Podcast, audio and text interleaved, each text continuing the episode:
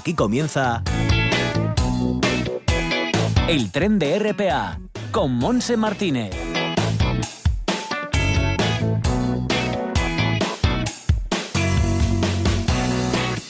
Con Simón Rupérez también en el apartado técnico. ¿Qué tal? ¿Cómo va esta mañana de martes, día 4 de agosto? Bien, bueno, estamos empezando la primera hora de este día en este viaje que nos llevará, como sabes, hasta las 2 de la tarde. El cielo con nubes y claros, pero bastante despejado, temperatura calurosa.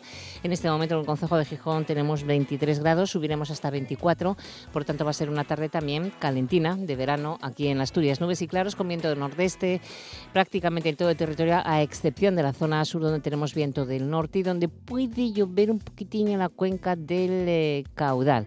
Pero supongo que será poca cosa porque tenemos un tiempo tan bueno. Bueno, las temperaturas en la costa estarán más suaves en la zona mm, occidental, y porque tendréis en Navia unos 22 de máxima, Cudillero también, pero en el centro 24 grados, en Ribadesella y Llanes 23. Entrando en el interior, pues como siempre, más calor, 24 grados en Cangas de Onís de máxima, 26 en la cuenca del Nalón y Caudal, 25 en Oviedo, 23 en Tineo, 25 en Somiedo y 26 de máxima en Cangas de Narcea, temperaturas que son a la sombra. Eh, estando al sol, pues son temperaturas más altas. En este martes 4 de agosto, como siempre, vamos a contactar con Recrea, queremos conocer esas actividades que mm, tenemos para disfrutar estos días de descanso de vacaciones en las instalaciones del Principado. Y después tendremos a nuestros amigos peludos, que es martes, se subirán a su vagón la voz de nuestros animales con Lola Moreno, presidenta de Prever, para continuar con la agenda eh, que daremos para la gente joven, y no digas que no lo sabes, y después irnos hasta la Cátedra Mía del Conocimiento en Gijón Smart Cities para anunciar un proyecto relacionado con la COVID-19. Nos atenderá Rubén Martín Payo. Y al final de nuestro recorrido vamos a recordar a al cantante Antonio Machín porque es el aniversario de su fallecimiento hoy 4 de agosto. Todo esto hasta las 2 de la tarde, así que directamente a la Sociedad Regional de Promoción Turística Cultural eh, del Principado de Asturias.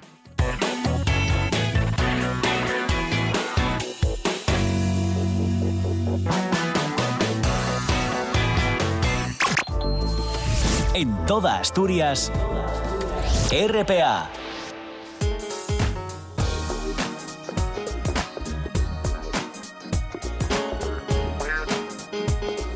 Es la una y once minutos de la tarde y saludamos a mi tocaya Monse Roces de Recreo. Hola Monse, ¿qué tal?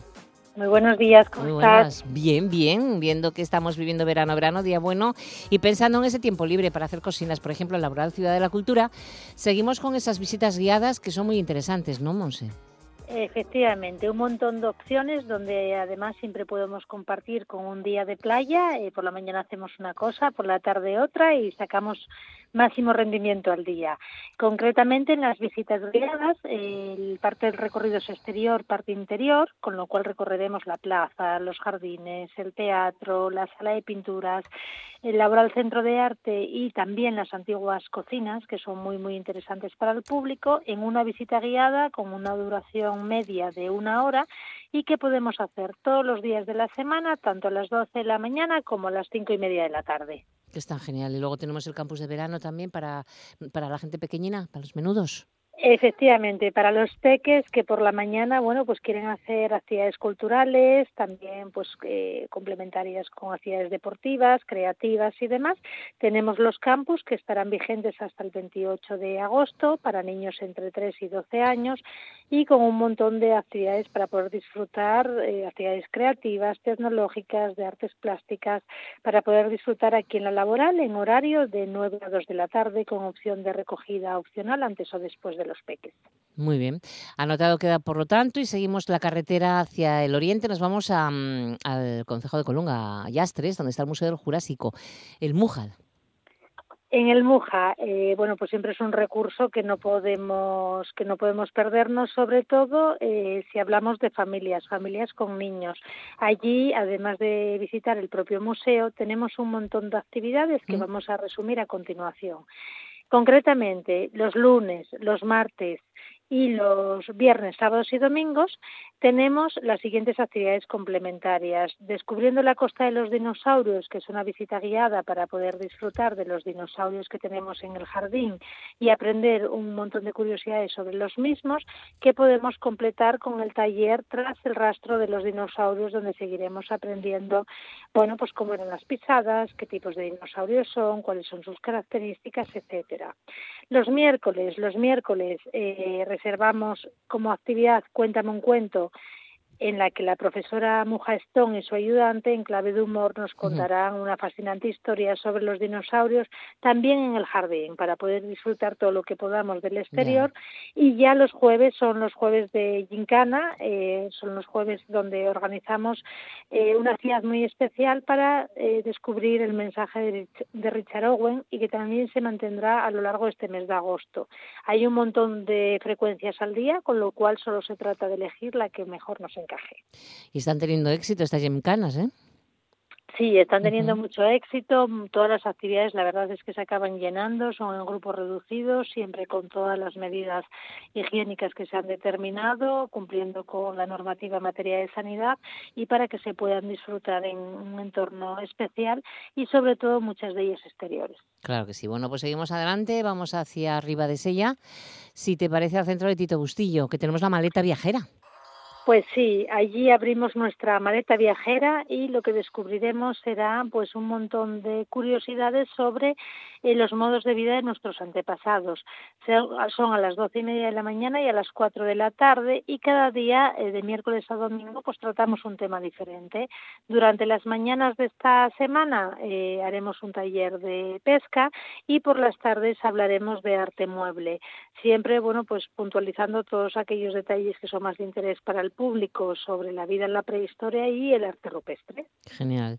Vamos avanzando, nos vamos hasta Oviedo, que no se nos puede olvidar el centro del prerrománico asturiano. Pues sí, allí además ya sabes que es parada obligada cuando queremos visitar los monumentos del Naranco y en la propia exposición tenemos un resumen muy amplio con fotografías, imágenes para poder eh, conocer en detalle todo lo que es este arte tan típicamente asturiano. Además tenemos una muestra complementaria, una exposición titulada Viaje historiográfico por el románico asturiano que estará disponible hasta el 30 de septiembre y que acoge una selección bibliográfica de la colección particular de Lorenzo Arias ya como actividad virtual para poder jugar posteriormente en las redes, sobre todo si tenemos pequeños, cada sábado eh, jugamos a adivinar un monumento, bueno, pues con una serie de pautas para poder disfrutar de este arte. Genial. Eh, nos queda entonces recordar eh, la página web. Pues mira, en tendremos todos los detalles de estas actividades y si quieres recordamos las que acogemos esta semana en el Parque de la Prehistoria. Ah, genial, venga. Pues mira, allí, eh, además de poder visitar el propio parque, que además, bueno, pues con estos días es espléndido, eh, como talleres especiales tenemos el taller de carroñeros a depredadores, donde todos los días a la una de la tarde enseñamos el proceso de caza que utilizaban nuestros antepasados y también tenemos todos los días a las doce una prehistovisita, la prehistovisita descubriendo los rincones del oso, donde además nos familiarizaremos con la fauna que habita en el Parque de la Prehistoria de Teberga y con sus principales características. Recordar que muchas de esas especies luego las podemos ver pintadas en las paredes de los facsímiles de las cuevas que allí se muestran. Eh, finalmente, mostramos la prehistoria a través de un muestreo de talleres el fin de semana a las cinco y media de la tarde, bueno, mediante una demostración con temática prehistórica que este fin de semana irá dedicada al fuego. Bueno, ¿alguna cocina más nos queda? Pues solamente recordar que sigue vigente también la exposición temporal El primer arte, la de Ordoña en Asturias, que se podrá visitar gratuitamente en el Parque La Prehistoria hasta el 30 de septiembre. Genial, bueno, pues disfruta también de esta, de esta semana, de estos días y de alguna actividad que nos has comentado, si te apetece, Muse. Muchas pues sí, gracias. Que hay un montón para elegir. Exactamente. Pues hasta el martes que viene. Hasta luego, besín. Hasta luego, un beso. En toda Asturias, RPA la radio autonómica. La voz de nuestros animales, con Lola Moreno, presidenta de Prever.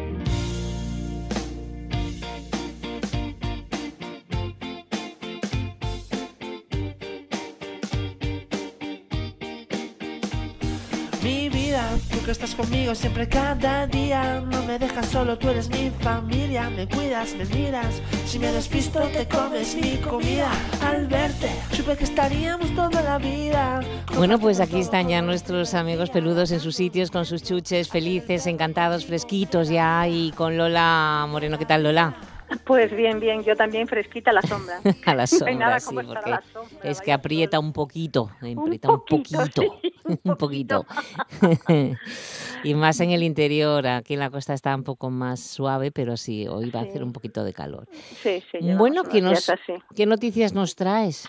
Pues mira, yo hablando de calor y de playas y de estas cosas, dije, bueno, vamos a, a dar cuatro pautas básicas para ver qué hacemos con nuestro perro cuando vamos a la playa. Ya. Porque, mm, bueno, para que no nos pase nada, o sobre todo no le pase nada a él, ¿vale? La Fundación Affinity hizo una, mm, una lista de cositas muy básicas, pero que la verdad es que están genial y os las vamos a comentar. Lo primero de todo, antes de salir, aunque parezca muy elemental, mirar que la playa a la que queremos ir nos deja bajar el perro, Ya. porque puede pasar de todo. Y, hay- y a veces ha pasado. Entonces, lo primero, comprobamos que la playa permite perros. Luego hacemos una pequeña mochilita para el perro, con sus papeles, el agua, el bebedero, algún premio que nunca viene mal. Si vamos a pasar el día allí, mm, llevarles algo de comida y un comedero. Y agua, Eh, ¿no? sí, sí, agua ya lo he dicho, agua Ah, y perdona, bebedero. perdona. Ah, ah, bueno, sí, sí, ya no, el yo bebedero, llevo sí. todo de El lista. bebedero con agua. Sí. Eh, Monse, estás hablando con alguien que hace listas para todo. Ya, ya, ya, ya, ya, ya. Yo hago lista. Es que digo, a ver si lleva el bebedero sin agua y digo, yo, ya alarmamos. Agua, bebedero, premios para el día completo, algo de comida y comedero. Si le Ujú. gusta jugar en el agua, juguetes que flotan. Si no le gusta jugar en el agua, juguetes que no floten. Bueno, no a su bola, claro, a su bola, a su bola. pelota. Mm. Vale, las bolsitas higiénicas. Sí. Tonterías no, las bolsitas higiénicas, que no diga nadie que somos peores que algunos humanos, ¿vale? Muy bien. Luego, hay que protegerle del sol, llevar una crema solar específica, si tiene las patitas delicadas, un protector de almohadillas. Y si tú revisas la playa a la que vas a ir y ves que no tiene zonas de sombra, vas a tener que llevar una sombrilla. Claro, El perro necesita sombra. Todos sea, es necesitamos así. sombrilla. Bueno, Sí, todos pa- para pasar, necesitamos para se- sombrilla. pasar el día entero, me refiero, ¿eh? Sí, sí. Sí, sí, sí, yo también para pasar el día entero, incluso para pasar un rato, que Sí. si vas y no Bueno. tienes nada, nada de sombra, Por bueno... no cargar mm, con ella, si vas a estar una hora y media, yo no la llevo.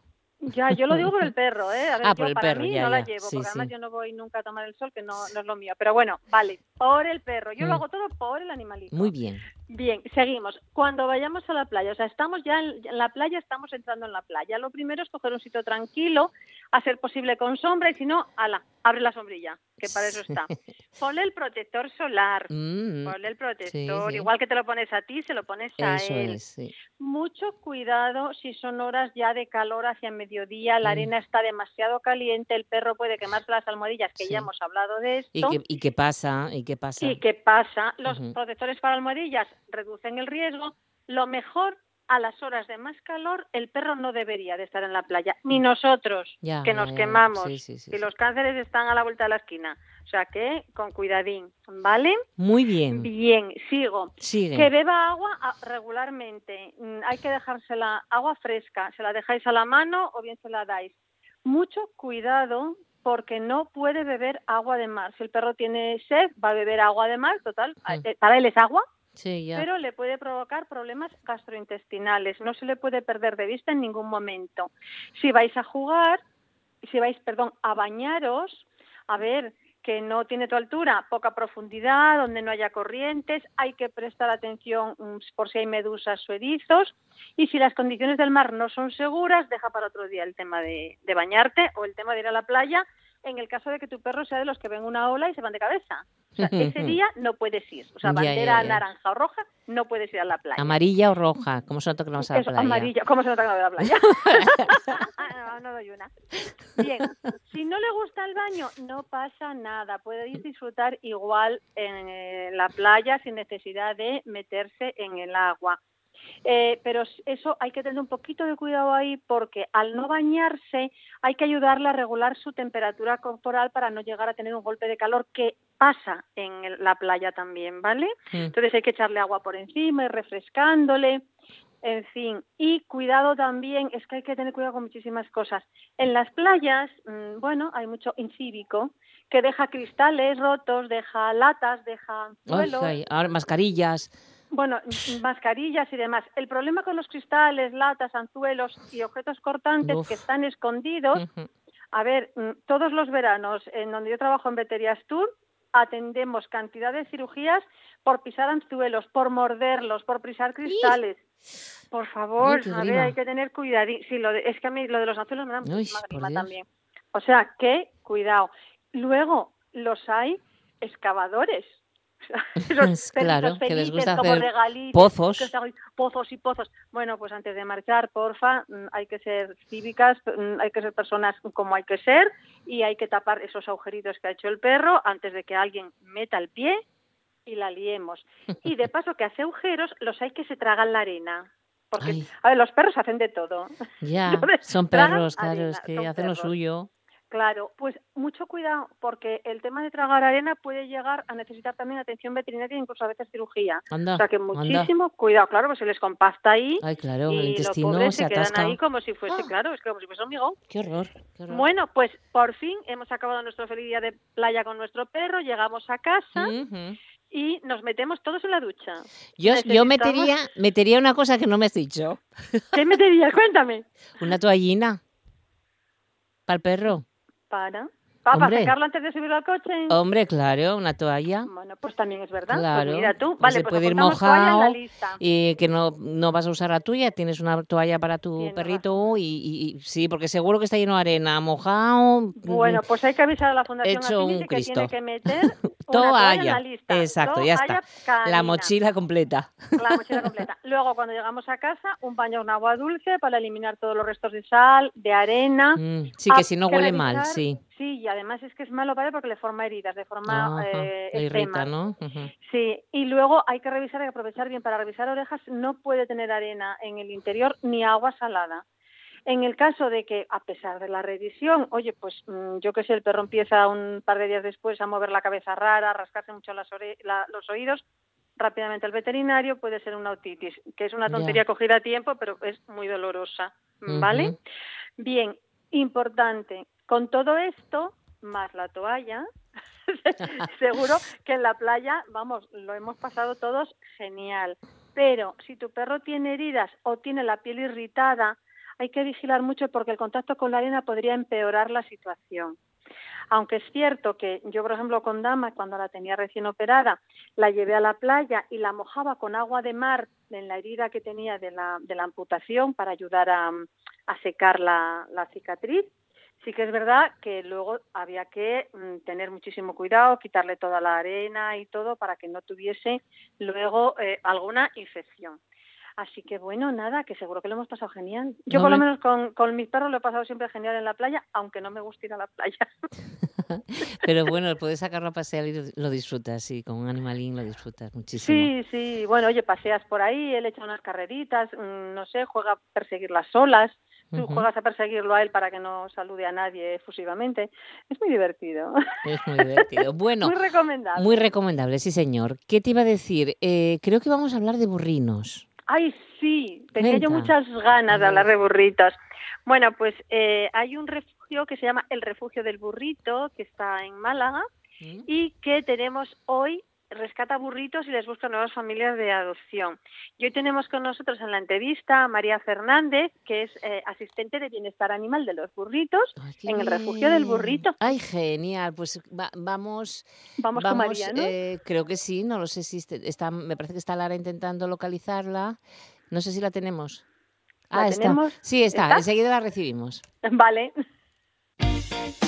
Estamos en la voz de nuestros animales, con la Asociación Protectora Prever.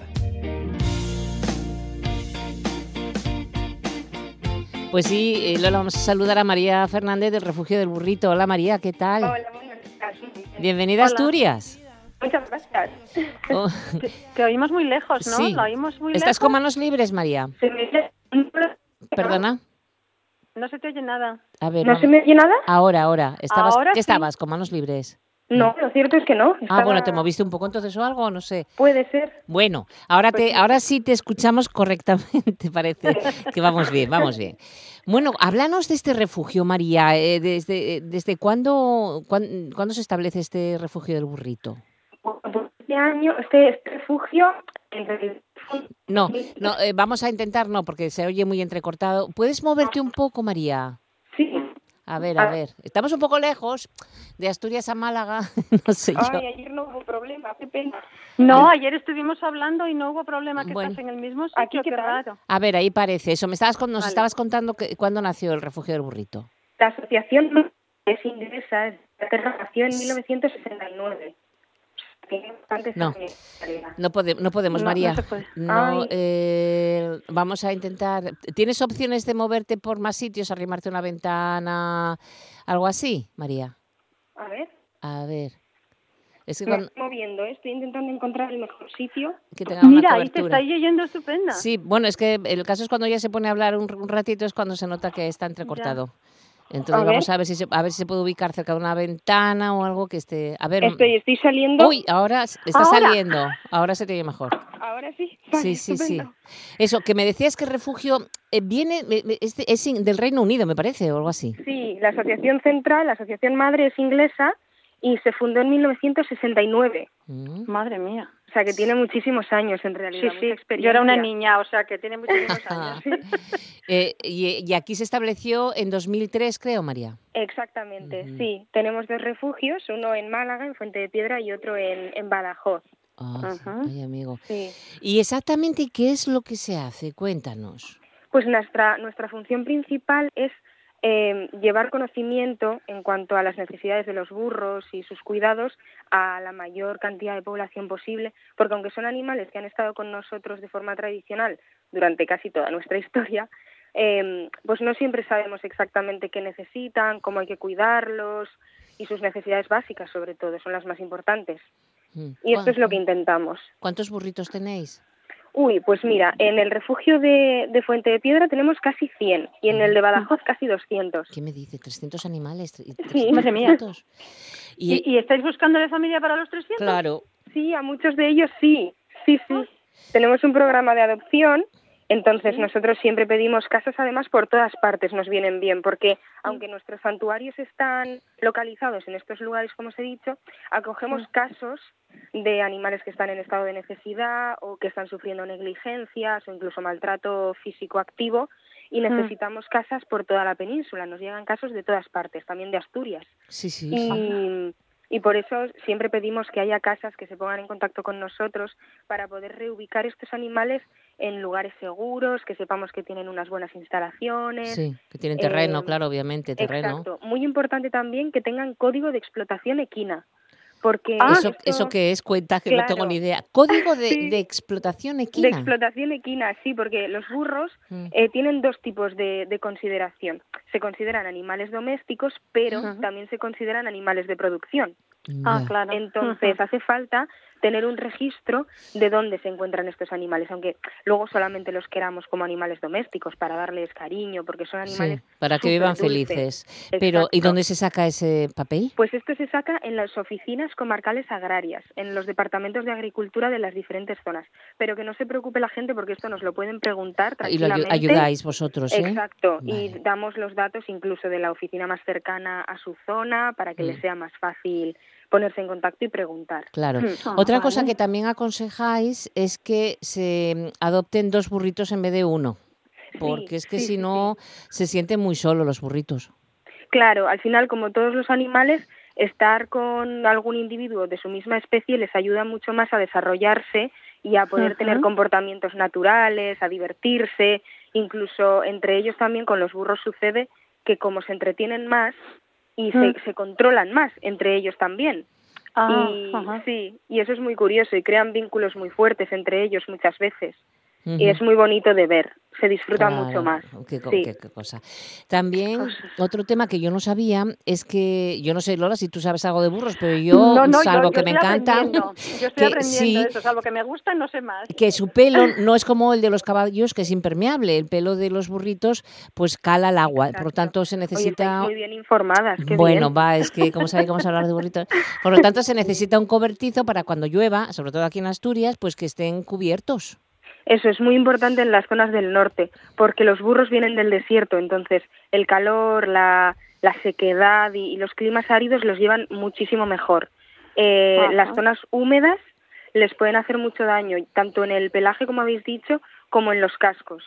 Eh, entonces hay que tener cuidado, tienen que tener un buen refugio con una superficie seca en la que puedan estar eh, refugiados en caso de ver lo necesario ellos también. Luego Sí. depende del burro, los hay más resistentes y los hay un poquito más susceptibles a las a las inclemencias meteorológicas. Claro, ¿Y, y los. y son frioleros? Sí, llevan peor el frío que el calor, Mm. pero pero bueno, tampoco sufren mucho. Mientras tengamos una buena observación diaria de su comportamiento y de sus necesidades, porque luego siempre podemos conseguir Una en manta el- exacto, tenemos mantas específicas para equinos, tanto para eh, caballos más grandes como para Mm. equinos un poco más pequeños, que pueden valer perfectamente para, burro. burros. Sí, y esto una- es sí. también observación. Oye, María, una cosa muy importante también cuando te piensas, bueno, pues eso, adoptar un, un animal, ¿no? ¿Qué Hmm. carácter tiene el burro? Es decir, eh, nos parecen tranquilos, adorables, pero me Sí. imagino que como los humanos, que los habrá de todo Claro, tipo, de no lo sé, de Los todo. hay de todo tipo, eso es Mm. verdad. Pero a nivel general es verdad que, que los burros son animales muy observadores, eh, bastante más pausados a la hora de analizar. Ellos analizan su entorno Mm. y son menos explosivos quizá que los caballos, que son un poquito más dramáticos en su comportamiento. Los burros son muy analíticos, observan mucho, son muy curiosos Son muy listos, también. ¿no? Son muy Son muy listos. sí. Esta es una concepción igual que, que puede sorprender porque el burro siempre se ha considerado un poco básico, ¿no? error, y, muy terco. Sí, sí. Exacto, pero el burro cuando no se mueve, cuando parece terco, es porque ha visto algo o ha percibido algo que no le gusta, le hace sentir inseguridad y ante esa situación no avanza, decide quedarse quieto hasta que la situación le convenza y vea que, claramente puede seguir avanzando o recular o ver cuál es la mejor opción y entonces vuelve a movilizarse. Ya, ya. ¿Y qué son- comen? ¿Qué comen? Pues comen sobre todo eh, paja, la mejor paja que pueden comer es la de cebada. Y luego se complementa con un poco de heno. Pero en las zonas del norte, por ejemplo, hay que hay mucho pasto, hierba, sí. Ya solamente con eso podría ser necesario o incluso excesivo. Esto también es como siempre, hay que mirar que sí, Mm. Ah. Que no porque se claro, el burro come sin, sin parar, es un animal que es muy glotón. Entonces también hay que vigilar que no se pongan muy, muy gordos, porque esto también les puede hacer mucho daño. Parecen muy bonitos, los animales así un poco gorditos, como que nos dan ternura, Ya, pero claro, no hay que olvidar, exacto, que puede provocar problemas, además multifactoriales, porque puede provocarle problemas en los cascos, problemas Ujú. de cólicos digestivos, incluso problemas de piel. Entonces, tienen que mantenerse, pues como nosotros, en unas buenas condiciones físicas, con salud. Cepillarles de vez en cuando. cepillarles de vez en cuando. Es muy importante acariciar a los burros, les encanta el contacto, Darles crean besitos. vínculos muy fuertes con las... Sí, sí, sí, crean Ay, vínculos muy fuertes con las familias. Mm. Ellos además reconocen a las personas, las voces, Claro, los claro, olores, claro, y te pueden, vamos, te pueden percibir de llegar de lejos. ¿Le gustan las chuches? solamente- Les gustan muchísimo. ¿Las muchísimo. zanahorias o qué? Claro, las zanahorias, las manzanas, el Eh, pan, pero todo esto hay que Mm. dárselo como quien le daría un caramelo súper dulce a un niño. Ya. De vez en Ya. cuando, Un como premio. Exacto. Sí. sí. Ujú. Qué bueno. Pues, pues, Jolín, cuán- cuánta información, qué bonito todo, cómo me gusta. Yo quiero uno, no uno, no dos. La verdad Dos, es dos. Oye, em, el- si alguien quisiera un, un par de burritos, pues yo no digo uno, un par de burritos, puede a- adoptarlos y también puede apadrinar a burritos para que los cuidéis. Hay Todo esto está en la página web. Sí, Exacto, en nuestra página web se pueden encontrar las distintas formas de ayudarnos. Eh. Una es eso, pues la adopción directa, que eso es fantástico, pero es para quien pueda realmente tenerlos, porque es verdad que no es como tener a lo mejor un animal un poquito más pequeño, un poquito Mm. más que no te encaje tan fácilmente en casa. Sí. Eh, Mm. Entonces, quien pueda, fantástico, pero quien no, pues eso, tenemos la opción de apadrinar, que ese dinero al final se destina pues a, a alimentar y a darle los cuidados necesarios A al burro que se, que se elija, exacto. Y nos da para mucho más también, para el resto de animales, incluso para eh, cuando nos lleguen casos importantes en los que sabemos que tenemos que intervenir porque la situación es un poco más difícil de manejar, eh, también necesitamos ciertos recursos. De todas formas, para esto también es muy útil que nos sigan en redes sociales, porque cuando tenemos casos muy grandes en los que necesitamos un apoyo puntual más fuerte, hacemos campañas, ahí damos toda la información, también eh, mantenemos eh, un poco el flujo de información posterior para que se sepa qué se ha hecho, dónde están esos animales, eh, los finales felices. María, ¿y la página web que es así, el refugio del burrito.org? Sí, que pongan en, en Google el refugio del burrito y la primera página que aparece es esta. También ah, tenemos una tienda online, ellos pueden buscar lo que lo que les interese, si tenemos Lo de la tienda, por Dios, si entráis os vais a morir. ¿En serio? es que me han regalado, me han regalado tazas, que es que yo son mis favoritas, me han regalado el calendario de hay un calendario lleno de burritos, por favor, camisetas, camisetas. camisetas, son de verdad, cosas monísimas. De todo, tenemos de todo. De todo, muñecos, peluche burrito, Pedro, mediano, de todo, lo hay de todo. De todo, de todo. Eh, y además, bueno, que, que también en el caso de que, a mí por ejemplo, ¿no? O, como a Lola, a mí que nos apetece, pero no conoces demasiado de cómo cuidar un burro. Eso no hay problema tampoco porque vosotros también os orientáis y nos enseñáis a, ver cómo se hace ese cuidado. El coste de traslado del burrito creo que, que, que, es coste cero, ¿no? Que los lleváis vosotros también a... Cuando son burros nuestros, de nuestro, de nuestros santuarios, sí porque claro, como ya estamos allí, tenemos la posibilidad de desplazarnos nosotros. Para los casos externos es cierto que nos cuesta más, porque serían muchos recursos. Ya, eso te un poco raro, sí, sí. Que por ejemplo Asturias tenéis que hacer... Los traéis, pero con coste, me imagino.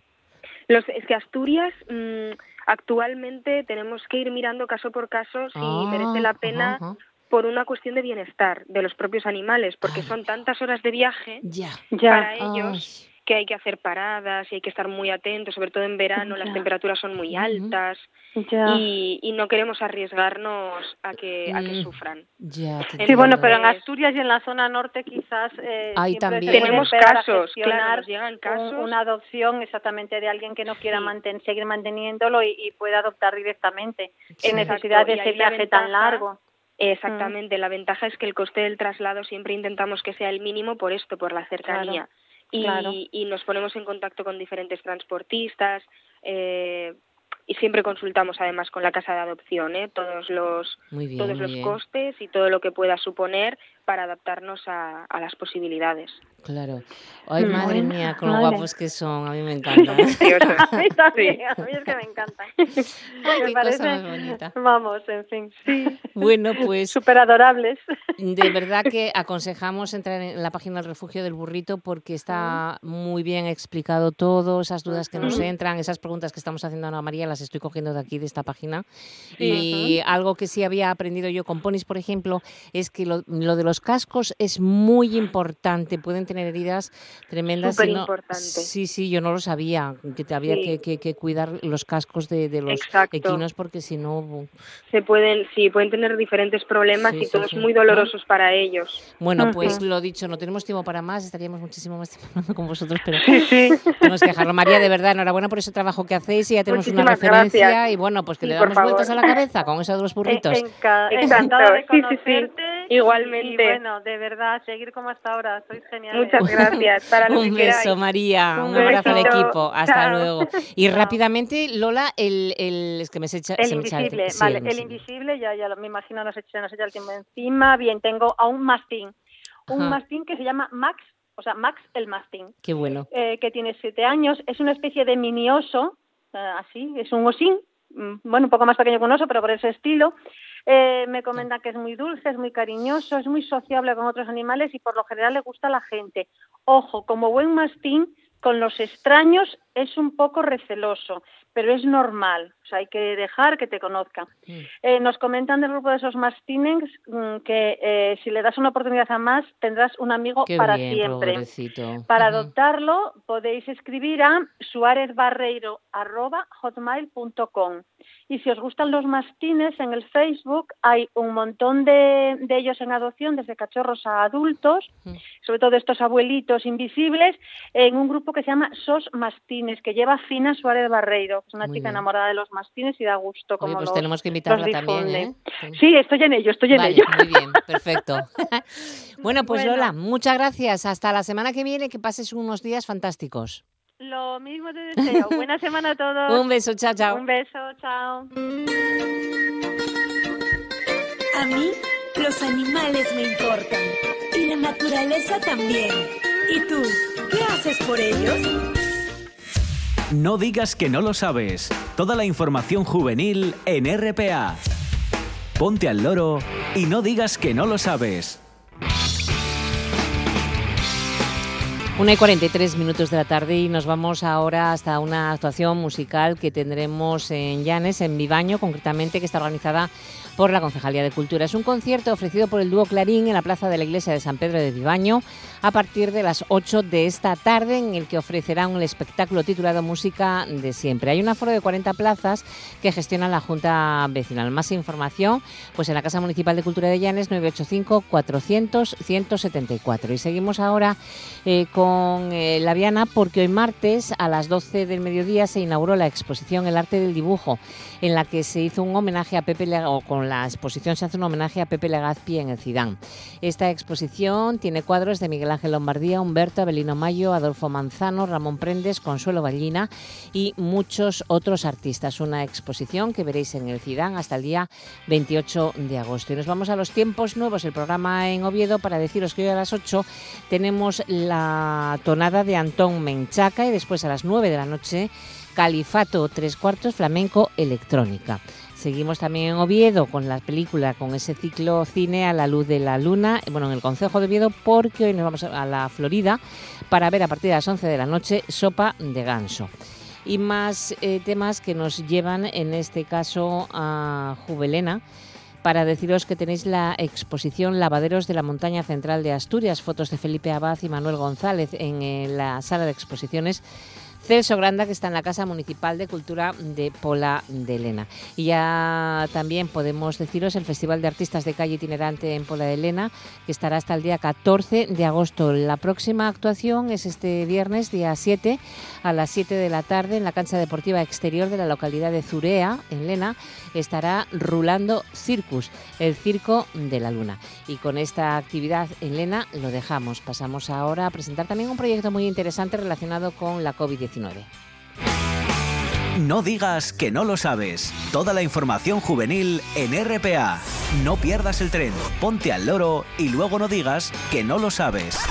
Un espacio que patrocinan las oficinas de Sama del Langreo, San Martín del Rey Aurelio, Laviana, Mieres, Ayer y Lena, con la colaboración del Principado de Asturias. En toda Asturias, RPA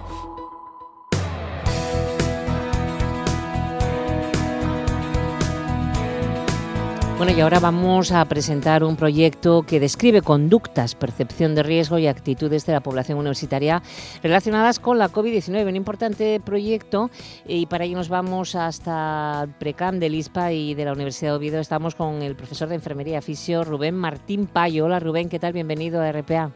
Hola, buenos días. Muchas gracias por estar un ratito con nosotros. Bueno, cuéntanos este proyecto en realidad, ¿qué es y quiénes estáis trabajando en él? Bueno, pues se trata de un proyecto que lo que pretende es eh, identificar el comportamiento, la actitud, la percepción de riesgo de estudiantes universitarios de España. Y es un proyecto en el que estamos trabajando de forma conjunta pues el equipo de investigación PRECAM, los eh, profesores de la cátedra Gijón Smart Cities y luego eh, investigadores del Instituto IDIAP Jordi Gol de Barcelona y de las escuelas universitarias Impernat. Habéis trabajado, habéis realizado encuestas a, muchas personas. ¿A, cuántas en total, Rubén? Sí, han participado más de 1.200 eh, estudiantes de diferentes partes de España y bueno, como ven, como están o como se puede ver en los datos que están reflejados en, en, nuestra web y en la web de la Cátedra Gijón Smart Cities, eh, hay una representación bastante considerable de todas las partes de España. Rubén, ¿y, entre eh, qué edades son las que habéis hecho estas encuestas? En, este estudio tenemos población comprendida entre los 18 y los 35 años de edad. Eh, ¿Os han sorprendido los resultados de esas encuestas? A ver, sorprendido eh, en sentido positivo en tanto en cuanto, y no se puede llamar sorpresa, sino que los datos que, encontramos sí que, sí que ponen de manifiesto que la población universitaria eh, conoce eh, los síntomas del, virus, conocen las medidas que hay que adoptar para prevenir la propagación del virus, incluso manifiestan que, que las están adoptando y lógicamente están preocupados y tienen miedos relacionados con, los efectos que les pueden causar a ellos o sus personas cercanas. Y si tienen ese miedo, esa percepción de riesgo, eh, también mm, recogéis si cuidan esas medidas de seguridad que deben mantener. Eh, sí, sí, sí, sí. Uno de los aspectos que, medimos son si están adoptando las medidas eh, que se recomiendan. ¿no? A, día de hoy se sabe que las medidas más eficaces son lavado de manos, distanciamiento social y uso de mascarilla y en principio eh, la mayoría de la población encuestada indica que así lo está haciendo. Ya, ya. Bueno, sin embargo, los datos últimamente de este rebrote mm, van directamente o atacan directamente a la juventud, ¿no? A los que aquellos que no eh, contemplan esas medidas de seguridad, sobre todo en el ocio nocturno. Bueno, es verdad que yo creo que lo de Sí, yo creo que lo de culpar concretamente a un colectivo no es lo más adecuado. Este es un problema que nos afecta a todos y que todos, yo creo que en más o menor medida estamos poniendo solución. Y bueno, pues por desgracia en este momento parece que los datos son así, pero yo creo que culpar no es el camino adecuado. Claro. Em, el objetivo fundamental de este proyecto, Rubén, ¿cuál es entonces? El, objetivo principal, o que se persigue con este tipo de estudios, es básicamente dar a conocer información en relación con un problema, en este caso con, con COVID, para que se puedan establecer o diseñar estrategias de salud dirigidas a, pues, a la sensibilización o bien a orientar, si se precisa, medidas para que se pueda para que pueda evolucionar, evolucionar mejor el problema el problema de salud. Y en esto habéis estado trabajando y habéis desarrollado esa plataforma interactiva de visualización de los resultados eh, desde la Cátedra Mía del Conocimiento de Gijón Smart Cities. Em, ¿Se puede acceder a ella? ¿Podemos utilizarla? Sí, sí, sí, claro. De hecho, es una de las, eh, de las indicaciones que, que, dan en este caso la Organización Mundial de la Salud, porque la encuesta realmente es, de, es una encuesta de la OMS. y en su protocolo indica que, y es lo correcto además, que estos datos tienen que estar eh, a disposición de la, de la población. Es decir, la población tiene que conocer cómo, cómo es la situación, ¿no? Y también es, en parte, mm. eh, una acción de sensibilización, conocer cómo está la situación para que se pueda actuar a día de hoy la tenemos dispuesta en dos, en dos webs. En la web eh, del grupo Precam, eh, precam.es, y también en la web de la Cátedra Gijón Smart Cities. O sea, precam acabado en m.es, precam.es y smart eh, cities. Smart cities.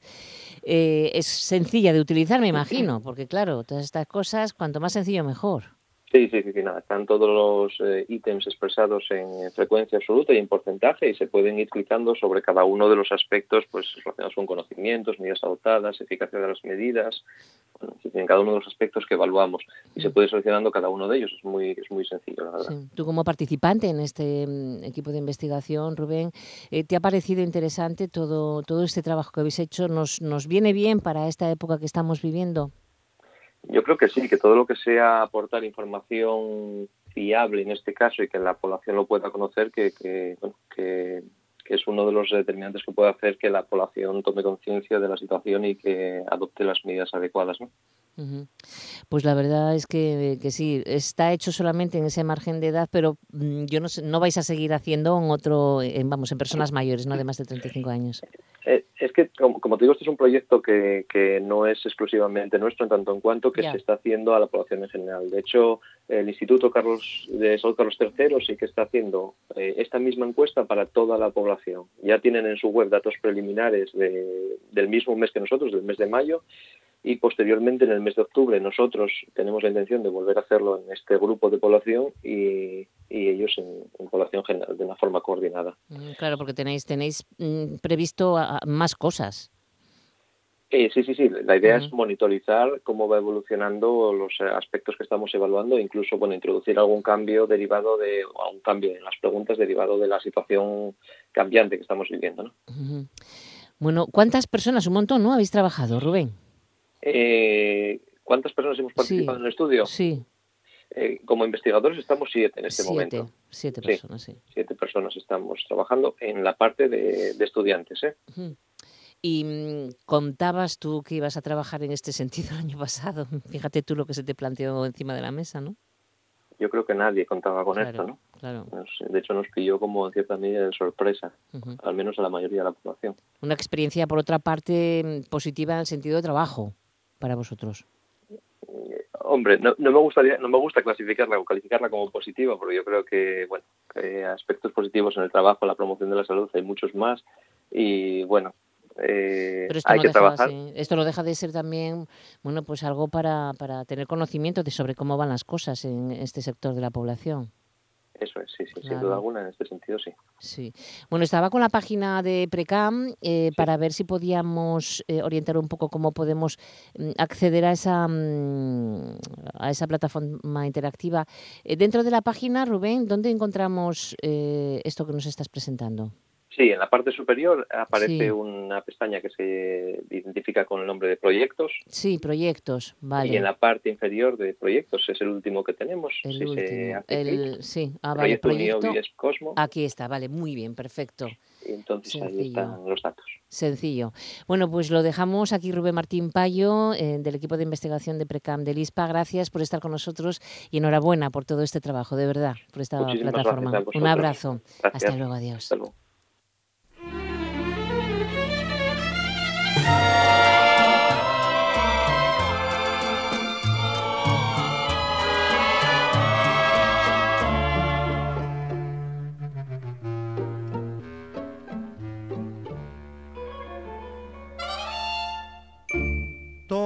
Toda una vida me estaría contigo. No me importa en qué forma, ni dónde, ni cómo, pero junto a ti. Hoy vamos a recordar a uno de los cantantes más emblemáticos de la primera mitad del siglo XX, inconfundible, ¿verdad? Antonio Machín. Y es que hace hoy 43 años que moría en Madrid. Era de una familia pobre y tenía 15 hermanos. Nació en Cuba y de niño trabajó en diversos oficios. Era hijo de emigrante gallego y de afrocubana. Muy pronto se manifestó su afición, manifestó él eh, su afición al canto. Alternaba su trabajo de joven albañil con el canto en la iglesia, en los teatros y tras la pantalla del cine mudo de su ciudad. Llegó a unirse hasta tres veces con grupos de músicos ambulantes que pasaban por su ciudad camino de La Habana. En 1911 el párroco del pueblo lo puso a cantar en su altar mayor. Al cumplir 20 años manifestó su deseo de ser barítono y de estudiar bel canto y ópera, pero comprendió que por ser negro su repertorio quedaría reducido, en el caso de la ópera, a Otelo. ¿Quién le iba a decir que con los años y en el siglo XXI otro cubano negro, bailarín, Carlos Acosta, llegó, llegaría a ser Romeo? Mientras su madre le inculcaba el amor al canto, el padre veía su actividad como propia de individuos de vida irregular y rayando en lo inmoral. No sin dificultades llegó a La Habana en 1926, donde comenzó como solista en los cafetines acompañando, eh, acompañado del guitarrista Miguel Zavalla. La reputación del dúo llegó a oídos de la burguesía habanera, que ya no dudó en contratarlos. Y por azar del destino llegó a cantar en una emisora en la que coincidió con Don Azpiazu, quien le contrató como segundo cantante de su orquesta. Sería pues el primer cantante negro que actuara en el Casino Nacional de La Habana, lugar de la burguesía más racista y excluyente, ya como todo un profesional. Su disco El Manisero, grabado en 1930, acompañado por la orquesta de Don Azpiazu para la compañía Víctor de Nueva York, constituyó el primer éxito millonario en ventas de la música cubana.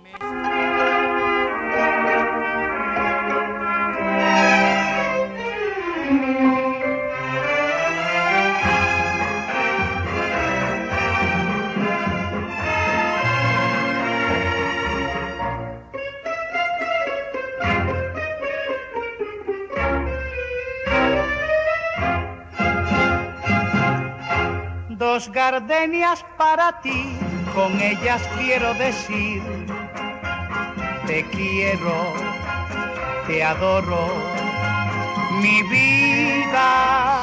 Ya desde la década de los 20 tenía un hermano que vivía en Sevilla. Antonio llegó de vacaciones en 1939 a nuestro país tratando de escapar de la Segunda Guerra Mundial y se halló con la dura realidad de la posguerra española y la consiguiente zozobra. Llegaba con el saxofonista dominicano Napoleón Zayas y optó por quedarse en Madrid. En 1943 se casó en Sevilla con María de los Ángeles Rodríguez y a Sevilla llevó parte de sus familiares cubanos. En 1947 llegaría su gran éxito en España, la canción moruna Angelitos Negros, convertida en bolero merced a un arreglo musical en la década de los 60.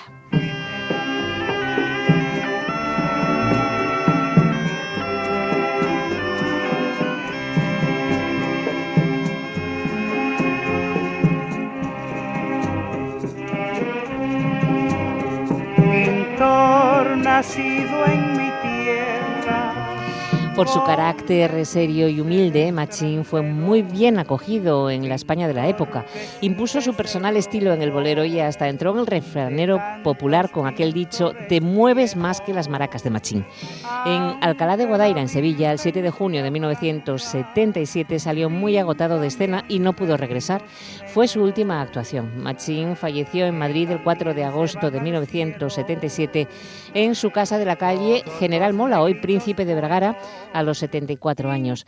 Descansa en el cementerio de San Fernando de Sevilla, donde sus compatriotas y familiares lo recuerdan cada año rociando su tumba con ron cubano y cantando alguno de sus boleros. Nos quedamos con la inconfundible voz de Antonio Machín. Los saludos de Lara Ballina y de Simón Rupérez en el apartado técnico y los míos también, por supuesto, Monse Martínez enseguida las noticias de las dos y el tren volverá a salir mañana desde RPA de santos de alcoba, si tienes alma en el cuerpo, porque al pintar en tus cuadros te olvidaste de los negros. Siempre que pintas iglesias, pintas angelitos bellos, nunca te acordaste de pintar un ángel negro.